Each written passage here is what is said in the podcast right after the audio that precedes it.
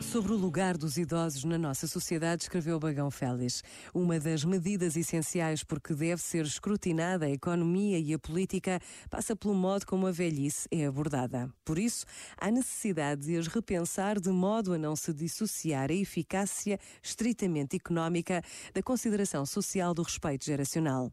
Também a Igreja deve estimular a promoção da vocação e da missão dos idosos, designadamente através da valorização e do incremento do seu protagonismo protagonismo pessoal, familiar, social, cultural e eclesial. Este momento está disponível em podcast no site e na app da RGF.